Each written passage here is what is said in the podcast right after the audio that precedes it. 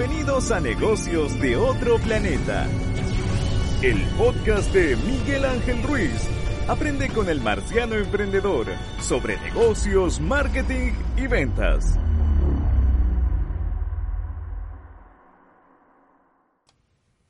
¿Cómo están? Sean todos muy bienvenidos a un nuevo capítulo de Negocios de otro planeta. ¿Cómo les ha ido? ¿Qué cuentan? ¿Cómo están?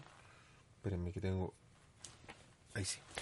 Eh, gracias por estar nego- un nuevo negocio, buena esa. Un nuevo capítulo de Negocios de otro planeta. Soy Miguel Ángel Ruiz. Gracias por estar conectados.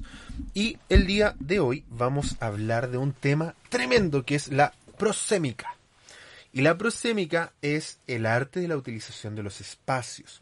Vamos a hablar detalladamente sobre cómo sentarnos a una mesa a negociar. Mire qué tremendo temazo les trae su versión a emprender, porque siempre nos vamos, no, no sé si le ha pasado, pero la complicación de la idea de tengo que ir a una negociación con un, una empresa importante, voy a ir a su oficina. ¿Cómo me siento? ¿Dónde me siento? ¿En cuál silla? ¿Tendrá alguna influencia o algún efecto en la silla que estoy utilizando en la negociación? Y sí, sí que sí. Pero antes de eso, y antes de partir en, en materia, hay algo que me ha llamado la atención el día de antes de ayer. Leí una noticia de una emprendedora afectada por, no- bueno, los que no saben, hubo un temporal en, en, en Chile con lluvias que no se habían visto en mucho tiempo. Y eso significó que la zona centro-sur de nuestro país en su gran mayoría se inundó y se abnegó. Literalmente ríos se desbordaron, personas perdieron sus casas, se le inundaron sus casas y la verdad es que ha sido tremendo en muchos sentidos. ¿Por qué les comento esto? Porque un- una emprendedora compartió una experiencia en Twitter, la pueden buscar, eh, y en esta experiencia comentaba que contrató los servicios de Bill Cyber Day de una agencia que es agencia BTR, Breaking the Rules, o sea, romper las reglas. Pero antes que quiero saber si, le bajo una, mejor, no, ok. Eh, Breaking the Rules, romper las reglas, ok, que es una agencia supuestamente como de marketing digital, etcétera. Y compartió su experiencia porque eh, no tan solo contrató su servicio para hacer una página web, eh, y, es- y esta persona le dijo, hola, ¿sabes qué? Eh, estoy esperando tu feedback.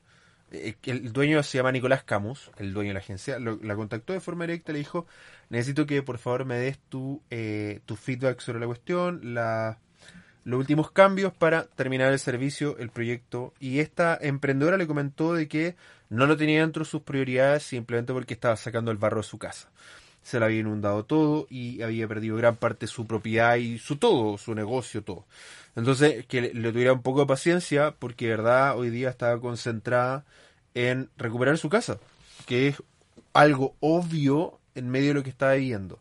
El tipo le respondió que le exigía que lo pusiera dentro de sus prioridades y que recordara que estaba eh, cerca de la fecha de pago. Ok, de una factura que era de 100, 100, 119 mil pesos chilenos, que deben ser unos cuantos, 60 dólares. Eh, y la niña le dijo, ¿sabes qué? Estoy tratando de agregarte en la cuenta para hacer el pago. eh, no he podido porque se han caído los postes, no hay electricidad, no hay luz, no hay internet, no hay nada. Te pido hasta mañana, por favor, para poder hacer el proceder el pago. Hoy día te agrego y mañana cuando tenga buen internet te termino pagando. Y esta, y este emprendedor con una empatía increíble, Nicolás Camus con una empatía, pero que te la encargo, le dijo, ok, mira, eh, si me paga, si no me paga antes las 12 del día del día de mañana, te, te vamos a DICOM. Que DICOM, para los que no saben, es el sistema de deudores de Chile, ¿ok? Mando la factura de DICOM por 119 mil pesos. Eh, y si paga en la tarde, el lunes a primera hora te saco de DICOM. Amenazando a una emprendedora que literalmente lo había perdido todo debido a las lluvias y la catástrofe ocurría eh, en Chile. Eh, sus respuestas de verdad llegan a un nivel absurdo y termina después de que la emprendedora se vio pres- pre- presionada y hizo todo lo necesario para poder pagarle. El tipo literalmente le mandó una foto diciendo estoy multiplicando tus 119 lucas en un casino. Y le mandó una foto tomando un cóctel en un casino. Esta emprendedora lo había perdido todo. E incluso, mira, ¿sabes qué? Ok, no es comprobable que esta emprendedora lo haya pe- perdido todo, pero ante una situación así y ante que una emprendedora te diga, ¿sabes qué? No puedo hacer esto, me puede esperar. Lo mínimo de una empresa digna y que dice tener buena, buena experiencia a sus clientes es decirle, ¿sabes qué? Te doy un mes más de plazo de prórroga. Eh, para que veas tus asuntos de tu casa, puedas arreglar todo y después podemos terminar el proyecto sin ningún problema. Te dejamos los pendientes para que puedas eh, recuperarte emocionalmente, físicamente y materialmente para poder hacer este proyecto. Eh, y no te preocupes con el pago. velo lo más pronto posible, ojalá, por favor pero te extiendo una semana el plazo del pago para que lo puedas hacer en internet, porque la niña ni siquiera le dijo como de, dame más tiempo, es como el día de mañana. Eh, y realmente me sorprende el nivel de imbecilidad, de estupidez del compadre, de Nicolás Camus, y su falta de empatía brutal por lo que están viendo las personas, diciéndole que él no tenía la culpa eh, por las cosas que le había pasado, y es entendible, porque claro, no es su culpa lo que ocurrió, pero amigo, un poco de empatía dos dedos frente y ¿Y por qué les cuento esto? Primero, porque una experiencia eh, horrible de, servicio al cliente. Segundo, porque me parece un nivel de indolencia, de poca empatía brutal y asquerosa. Y tercero, porque me parece una de las respuestas más imbéciles que he visto en mi, mi vida en el último tiempo. Así que no contraten a Nicolás Camus, no trabajen con la agencia BTR Breaking the Rules, eh, no siguieron mal rato y la verdad es que parecen un imbéciles. Eso es todo lo que tengo que decir pero quería partir con eso porque no lo podía dejar pasar, ¿ok? Vamos a lo que nos compete, la prosémica. ¿Por qué es tan importante la prosémica? Porque el término fue empleado eh, por el antropólogo Edward T. Hall en 1963 para describir las distancias medibles entre las personas mientras éstas interactúan entre sí. El término prosémica se refiere al empleo y a la percepción del ser humano que el ser humano hace eh, hace sobre su espacio físico y de intimidad personal o y de cómo y con quién lo utiliza. Eh, hay, según la prosémica y según este autor, hay cuatro tipos de distancia, ¿ok? Está la distancia pública, eh, que es de más o menos 3.6 metros, ¿ok?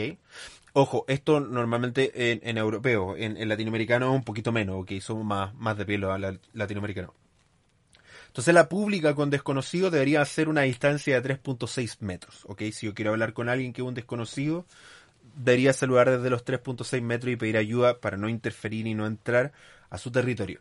Lo social, que tiene que ver con desconocidos que quiero conocer o con personas que conozco pero no estoy tan cercano, la, área social es de 3.6 metros a 1.21 metros, ¿ok? La personal, es de 46 centímetros a un metro 20 y ahí está mi familia, mis amigos, mis cercanos. Y la íntima ya tiene que ver con mis cercanos, mis íntimos, que es de 15 a 45 centímetros. Y solo algunas personas exclusivas pueden superar los 15 centímetros de distancia, que es cuando ya una persona se siente demasiado cerca a menos que uno vaya en transporte público en Santiago de Chile en hora, punta. Si en el metro literalmente es una lata de sardina y te subajé con todo el mundo porque de verdad no hay, no hay, eh, no hay, no hay distancia. Y eso es así porque al ingeniero que mandaron a calcular el tema del Transantiago cuando se implementó en Chile, calculó que podían ir cuando uno lo escucha de afuera y dice, Dios mío, cómo tan imbécil. Ese compadre nunca en su vida fue en transporte público. Calculó que podían ir hasta 7 personas por metro cuadrado. Y así calculó los flujos de horario punta de los trenes de transporte público. 7 personas por metro cuadrado. A ese imbécil me gustaría meterlo en un metro cuadrado con otras 6 personas. Para ver cómo se siente el estúpido, a ver si entiende que su decisión es, inteligente o no. 7 personas por metro cuadrado. ¿Sí? Eso es lo que él asumía que era una distancia cómoda. ¿Sí? ¿Ok? Me gustaría ahí ponerlo con seis, seis personas que le incomodaran y meterlo en metro cuadrado y dejarlo una hora ahí a ver qué tanto le gusta. Ah, o una hora todos los días, perdón, una hora en la mañana, una hora en la tarde, todos los días de lunes a viernes por 45 años. Me gustaría eh, que esta persona lo viviera, pasar lo que se siente la gente que utiliza transporte público. Gracias a Dios hoy día no utilizo tanto. Eh, anteriormente porque hoy día tengo auto y utilizo mucho el auto. Eh, y por eso mismo odio el transporte público, porque me parece una de las situaciones más incómodas, y sobre todo el metro. Sí, porque el metro es el que calculó que en horario punta caían 7 personas en metro cuadrado, una imbecilidad. Ok. Entonces, tenemos la distancia íntima, que es la distancia que se da entre 15 a 45 centímetros o 6 a 18 pulgadas, dependiendo del punto de vista. Si es de, la mitad para arriba y la mitad para abajo del mundo. Es la más guardada por cualquier persona, para que se dé esta cercanía, las personas tienen que tener mucha confianza y en algunos casos estarán emocionalmente unidos, familia, hijos, pareja, pues la comunicación se realizará a través de la mirada, el tacto y el sonido. En la zona de los amigos, pareja, familia.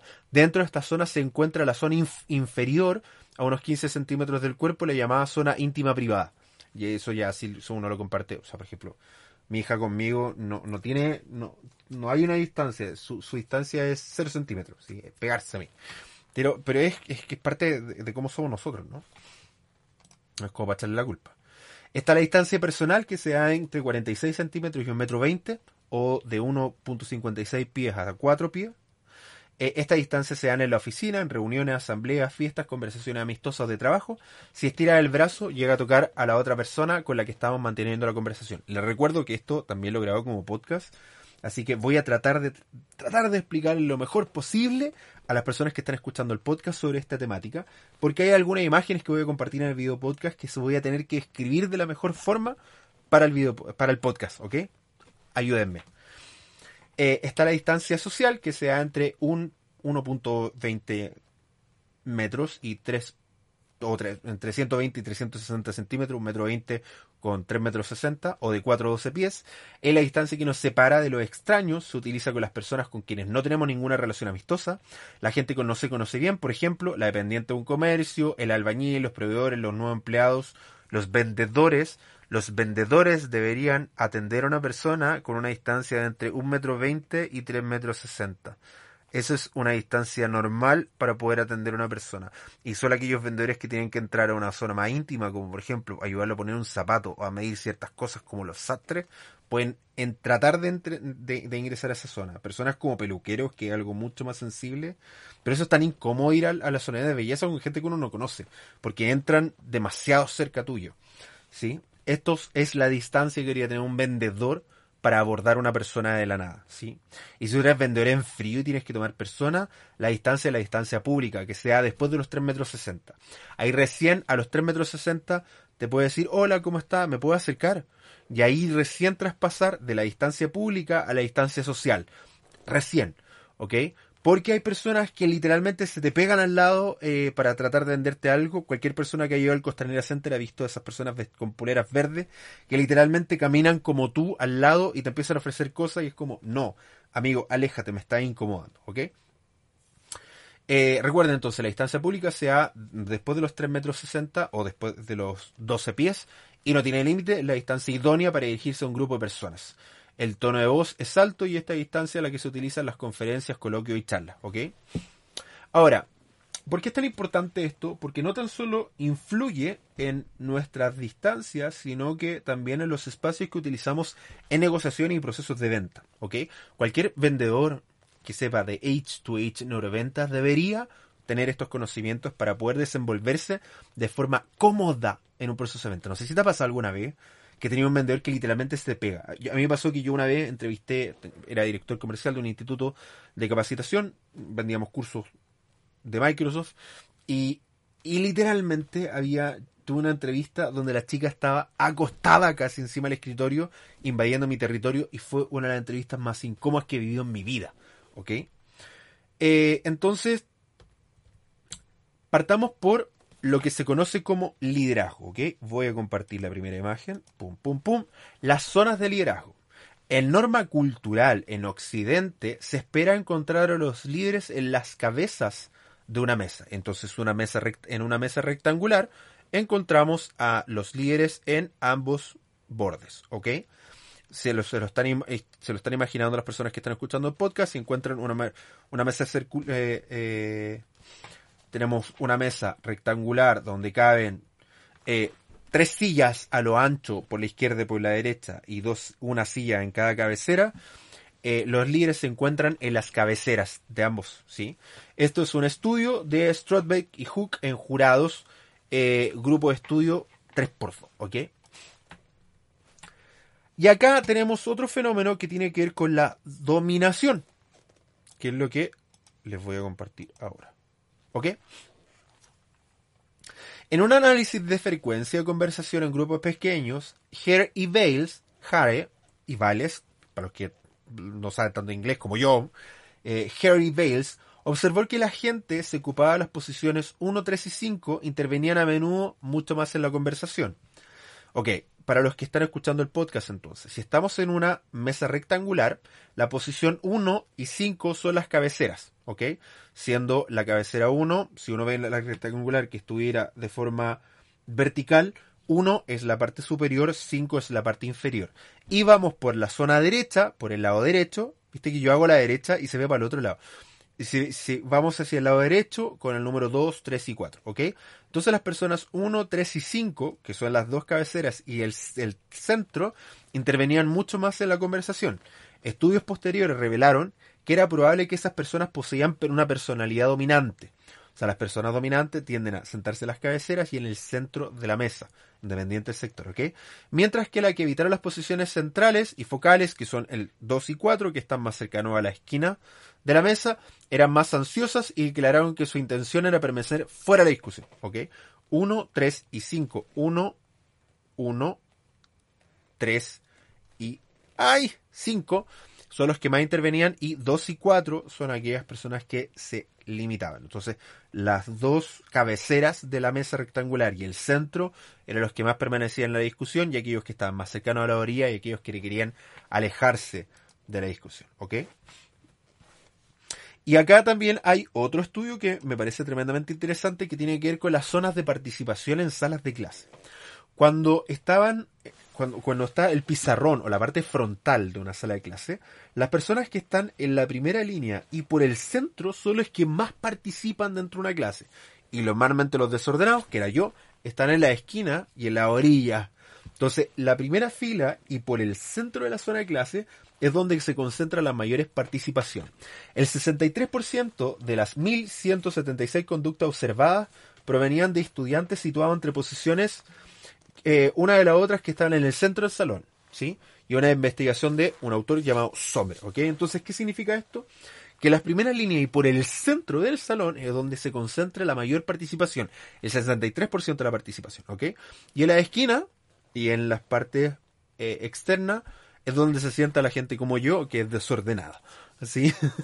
que no éramos los ordenados de la clase, que no prestamos tanta atención. ¿ok? Y que participaban poco. Entonces, ok. Aquí, ok. Si vemos esta imagen, o pensemos, quiero que se imaginen lo que están escuchando el podcast, una mesa rectangular de forma horizontal, ¿ok? De forma horizontal. Donde B1, donde A está en la esquina superior de esta mesa, ¿ok? Está en la esquina superior. B1 está en la cabecera, B2 está al otro costado de A2, de A, perdón, de A, al frente está de A está B3 y en diagonal a A está B4, ¿ok? Entonces recuerden, sé que es un poco complicado, voy a tratar de, eh, de que me entiendan. Présteme atención, por favor. En una mesa horizontal rectangular, en la cabecera del lado izquierdo está sentado B1. En la parte superior inmediatamente está sentado A, después viene B2. Y en la parte de abajo está B3 y B4. Y acá hay... Si, si A es la persona de referencia, o sea, la persona que está sentada en la parte superior, en la esquina izquierda de la parte superior, es la persona importante en una negociación, la posición B1 es lo conocido como posición en ángulo, que ya les voy a explicar cómo funciona. La posición B2 es una posición de colaboración. La posición la B2 es aquel que está al lado literalmente de A. A y B1 están en diagonal, ¿ok? B2 está al lado derecho de A. Al frente de A está B3, que es una posición competitiva defensiva, y B4, que está literalmente en diagonal al otro lado, es una posición independiente. ¿Ok? ¿Cómo utilizar esta información dentro de una negociación? Si A es el importante, B1 y B2 son las mejores posiciones para negociar, siendo B2 mucho mejor que B1. ¿Ok? Si ustedes están escuchando el podcast y no están entendiendo ni papa, recuerden buscar Miguel Ángel Ruiz Silva en YouTube y van a encontrar este capítulo de podcast por si lo quieren ver o repasar después de que escuchen el capítulo, ¿ok? Para que lo puedan ver. B4 en una negociación es normalmente alguien que se lleva para que observe la situación. Yo normalmente cuando me contratan para ayudar a entender a los negociadores a su, contraparte, yo soy B4, ¿ok? Porque me siento, me siento a observar la negociación y las interacciones y a sacar mis propias conclusiones, ¿ok? Entonces, tenemos la posición de B1, que es la posición en ángulo, ¿ok? Que es esta. Cuando A está en la esquina está en la esquina superior de una mesa rectangular de forma horizontal y B1 está en la cabecera, esto es una posición amistosa e informal. El ángulo del escritorio constituye una barrera parcial porque está en un costado, no, el ángulo, la esquina de la mesa está a un costado de ambos brazos. Normalmente en este contexto del brazo izquierdo. Izquierdo de A, B1, derecho de B1, ¿ok? El ángulo escritorio constituye una barrera parcial en el caso en que una de las partes empieza a sentirse amenazada y así evita la división territorial, ¿ok? ¿Por qué? Porque las mesas en una negociación, los escritorios separan a las partes. Y cuando yo quiero generar confianza y cercanía, debo evitar cualquier elemento que me separe de mi contraparte. Y eso incluye escritorios, eso incluye laptops o notebooks, eso incluye celulares. Cualquier elemento que me separe, los mesones de, de, las salas de venta también, ¿ah? me separe, me genera inmediatamente una posición competitiva defensiva, ¿ok? O agresiva defensiva. Y eso genera la competencia y no la negociación de forma positiva. Entonces, para evitar competir con mi cliente, debo sentarme o en de forma diagonal y tener una mesa a un costado. Una de las recomendaciones que siempre hago en las salas de venta es que tengan los escritorios a un costado. ¿Qué significa eso? Que en vez de estar el escritorio entre los interlocutores, esté a un costado de los interlocutores a lo largo. Entonces, las dos personas están sentadas en la orilla del escritorio sin que el escritorio esté entre medio de ellos.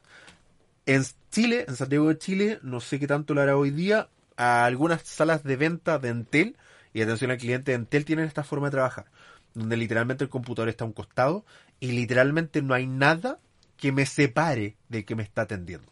Increíble. Así que una de las únicas cosas que ha hecho Entel bien en este último tiempo. ¿Ok? Luego tenemos la posición de colaboración, donde A y B2, en este caso, están en el mismo costado y literalmente están en diagonal a sí mismos. Cuando dos personas se llevan bien, piensan de igual manera o realizan juntas algún trabajo, pero es muy importante que B ocupe su posición sin que A sienta que su territorio ha sido invadido. Y eso tiene que ver con cuando están sentados juntos, literalmente juntos, uno al lado del otro. Esta es la mejor posición de negociación posible. Pero siempre teniendo una distancia de más de un metro, que es de más de un metro, que separe a los, a los, interlocutores. Ahora, yo he trabajado mucho con la industria veterinaria y sobre todo con la industria de salud también. Y es normal que normalmente cuando hay un mesón, el mesón esté entre los, entonces está el cliente, en el centro está el paciente que es el animal, y en el otro costado, al otro lado está el veterinario. La mejor forma para conectar emocionalmente con mi cliente, que no es mi paciente, es estando al mismo lado que eh, el dueño de la mascota. O en el, menor, en el peor de los casos, debido a que tengo que manejar un animal y necesito el apoyo del cliente, debería estar en forma diagonal. Entonces, si tenemos una mesa de forma horizontal, el cliente está en el centro de la mesa, el gato o el perro está en el centro, el animalito está en el centro y yo estoy en la cabecera de la mesa, de tal forma de poder tratar de conectar emocionalmente con él y poder manejar al animal. ¿sí? Eso es secreto, secreto de base. ¿ah? Nadie me hace caso, pero sí, sí hay gente que me hace caso, no es como que nadie, pero, pero me hacen menos caso de lo que deberían, ¿ok? Si tenemos una posición donde hay el vendedor está efectuando una segunda visita al cliente y ha llevado consigo un técnico especialista del equipo, acá tenemos una posición sumamente interesante. Entonces, el técnico se sienta frente al cliente. Si está, de nuevo, la mesa rectangular de forma horizontal, el cliente está en el centro, es A. Eh, el vendedor debería estar en forma de colaboración en B2 al mismo lado o en, la cabecera como B1 en posición de ángulo, posición de colaboración o posición de ángulo, siendo que el técnico debe sentarse al frente en posición C, que es literalmente al frente, en una posición competitiva, eh, eh, competitiva defensiva. ¿Por qué? Porque yo como vendedor en B1 y, en B2 y B1 estoy sentado del lado de mi cliente y el técnico es el enemigo. Eh, obviamente es mi asesor, pero en resumidas cuentas un poco mi enemigo. El técnico se sienta en la posición B frente al cliente A. El vendedor puede situarse en B2, la posición de colaboración, o bien en la posición B1, que es de ángulo. Esto permite que el vendedor está del lado del cliente y formular preguntas al técnico en favor del cliente. Posición conocida como trabajar con el rival. ¿Ok? Entonces es súper importante esto porque yo como vendedor quedo inconscientemente como socio y aliado de mi cliente, teniendo al técnico como el enemigo o literalmente como el rival, ¿ok? En el cual obviamente estamos confabulados. Si, si yo llevo al técnico, pues amigo, no es como que esté descubriendo la rueda. La posición de B3 o literalmente estar uno frente al otro con una mesa horizontal, eh, mesa rectangular de forma horizontal que puede ser una mesa o un escritorio eh, cuando A está frente a su interlocutor, este tiende a llamarse o denominarse B3, donde hay una línea divisoria invisible que cruza el centro del escritorio. Esto puede llevarse a que cada participante reafirme en su punto de vista, dado que la mesa es una barrera sólida entre los dos. Argyll observó que el consultorio médico, que el hecho que hubiera o no un escritorio incidía significativamente con la tranquilidad de los pacientes. Con escritorio solo hubo un 10% de comodidad, sin escritorio aumentó un 55% de comodidad. Así de potente es o no tener un escritorio, una barrera física entre los interlocutores, ¿ok?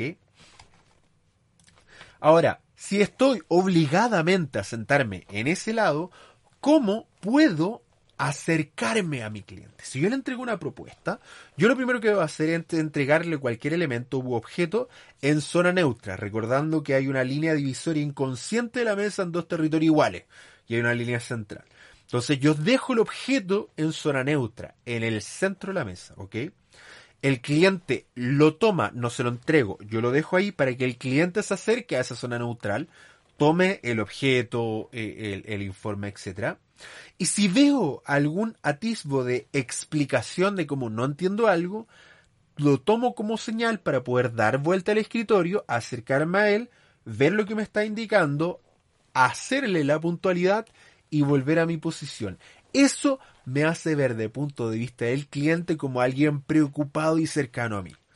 Ahora, ¿sí?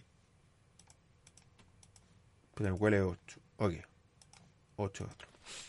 En una mesa cuadrada, cuadrada, que es más formal, ideal e ideal es para conversar poco sobre algún tema determinado para crear una relación superior o subalterno. La colaboración suele provenir de la persona que está sentado a su lado, de dos personas, y la que está al costado prestará mayor cooperación. La del frente se opondrá mayor resistencia. ¿ok? Entonces, si una mesa cuadrada está dividido en cuatro triángulos, cada triángulo es el espacio personal, las personas que están a mi costado, tanto izquierdo como derecho, tienden a ser mis colaboradores y el que está al frente mío tiende a ser mi rival. Entonces, en una negociación yo debo aprender a sentarme. De hecho, se los recomiendo desde ya. Si van a negociar o a almorzar con sus eh, clientes, que ellos se sienten primero. ¿Ok? U, o guíen dónde se va a sentar el cliente como lo hago yo cuando me, llevan a una oficina que está, que está vacía. Primero, siempre, o sea, nunca el cliente debe estar de espaldas a la puerta, jamás. La puerta siempre debe estar en su rango de visión, porque cuando estoy negociando y me siento incómodo, tiendo a girarme a ver la salida o el escape. Y si está a mi espalda, me va a distraer y no me van a prestar atención. Por lo tanto, mi cliente debe estar de frente a la puerta, ¿ok? Si yo sé dónde debe estar, yo lo que hago literalmente es poner mi mochila, eso es lo que hago yo, pongo la mochila en un costado, me siento en un costado y cuando llega la persona, literalmente yo le indico dónde sentarse y si se sienta en un lugar, espero, o si, si veo que se va a sentar donde se va el culo, veo dónde se sienta y después de eso redecido dónde sentarme. Pero en general creo, genero todas las condiciones para que la persona se acerque y se siente donde yo le indico pero de forma subconsciente y subliminal, no de forma como siéntate aquí, porque obviamente es como yo me siento donde se va a el culo y en mi oficina. Entonces yo le doy indicaciones, ¿no? De dónde sentarse, me acerco, lo saludo, dejo el computador mirando para un lado de tal forma que el tipo se tenga que sentar donde está apuntando el computador y poder sentarme con él. Eso es lo que hago normalmente, ¿ah? Ojo con eso. Truco de Miguel Ángel. Truco marciano. En una mesa redonda, que es mucho más informal, es como la mesa del rey Arturo. O sea, se usaba, esta mesa con el fin de otorgar a cada uno de esos caballeros la misma autoridad y posición social, por eso es más informal. Cada persona tiene derecho a la misma cantidad de territorio. Sin la mesa, conduce a los mismos resultados. Por desgracia, el rey eh, Arturo ignoraba que si el estatus de una persona es el más alto que el de los demás, se altera el orden y la organización y la autoridad de cada uno de ellos de forma por defecto. ¿Por qué? Porque en una mesa circular quien tiene más autoridad corre como las agujas del reloj, ¿no? Siendo el que está a su mano izquierda en este caso, izquierda, el que tiene más autoridad y el derecha el que tiene menos, ¿ok? Como las agujas del reloj. Entonces, en una mesa rectangular, ahí sí es cuando pongo esta imagen, pum, pum, pum. Si tenemos entonces una mesa rectangular, ¿ok? Con tres espacios en el centro, a está sentado en la cabecera izquierda, B está sentado en la cabecera derecha. Y después van C, D, E por la parte inferior. C más cercano a, D en el centro, E más cercano a B. La posición A es la que ejerce mayor influencia. ¿sí? En una reunión de personas del mismo estatus, la que se coloque en A tendrá la influencia más fuerte, siempre que no se dé espalda a la puerta.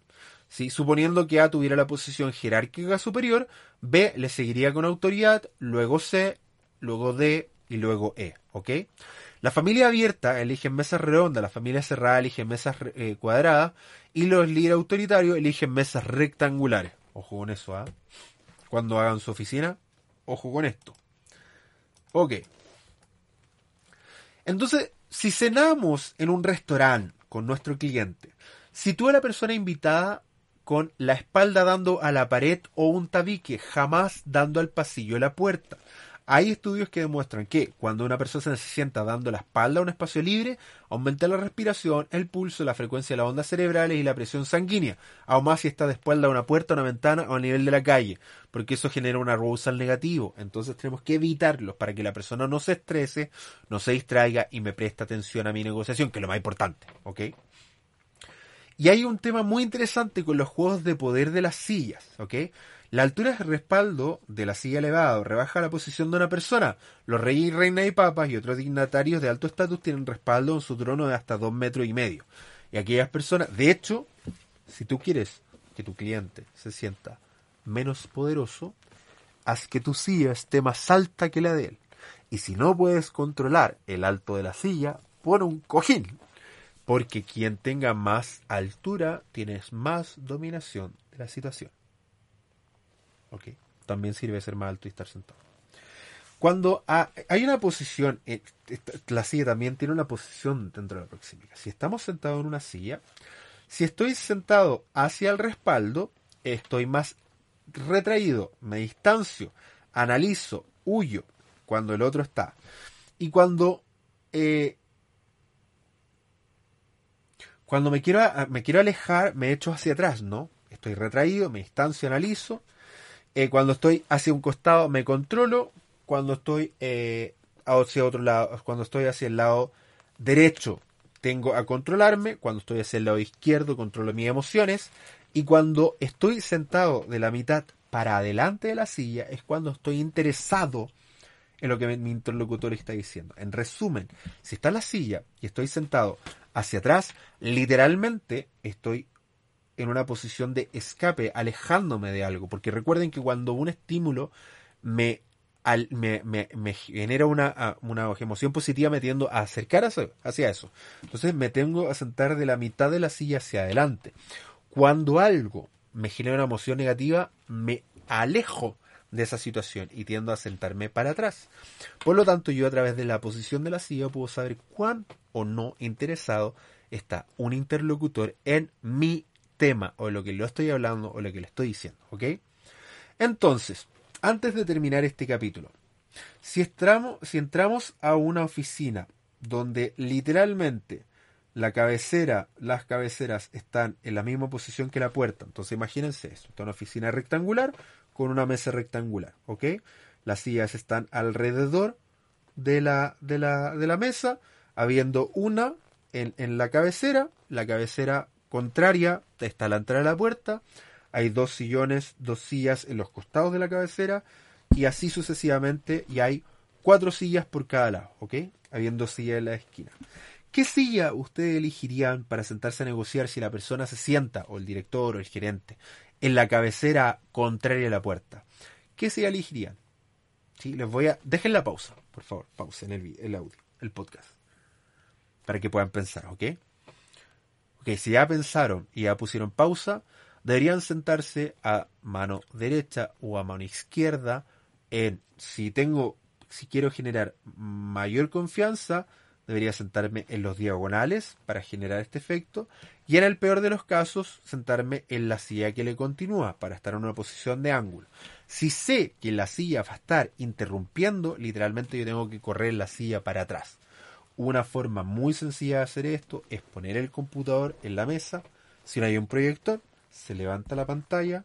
Aunque haya proyector de lo mismo, si son dos personas no sirve nada proyectar uno levanta el computador, el computador está, que la mesa no está entre medio de los dos negociadores, corro la silla para atrás, el computador está a un costado, la mesa está a un costado y literalmente yo estoy de frente a un metro de distancia, un metro veinte de mi otro interlocutor para poder negociar. Porque recuerden que las posiciones en una mesa y en una negociación importan. Y las distancias, la íntima, la personal, la social y la pública, afectan e importan en una negociación, porque no puedo llegar y entrar en el espacio íntimo y personal de un interlocutor sin que él me lo permita, ¿ok?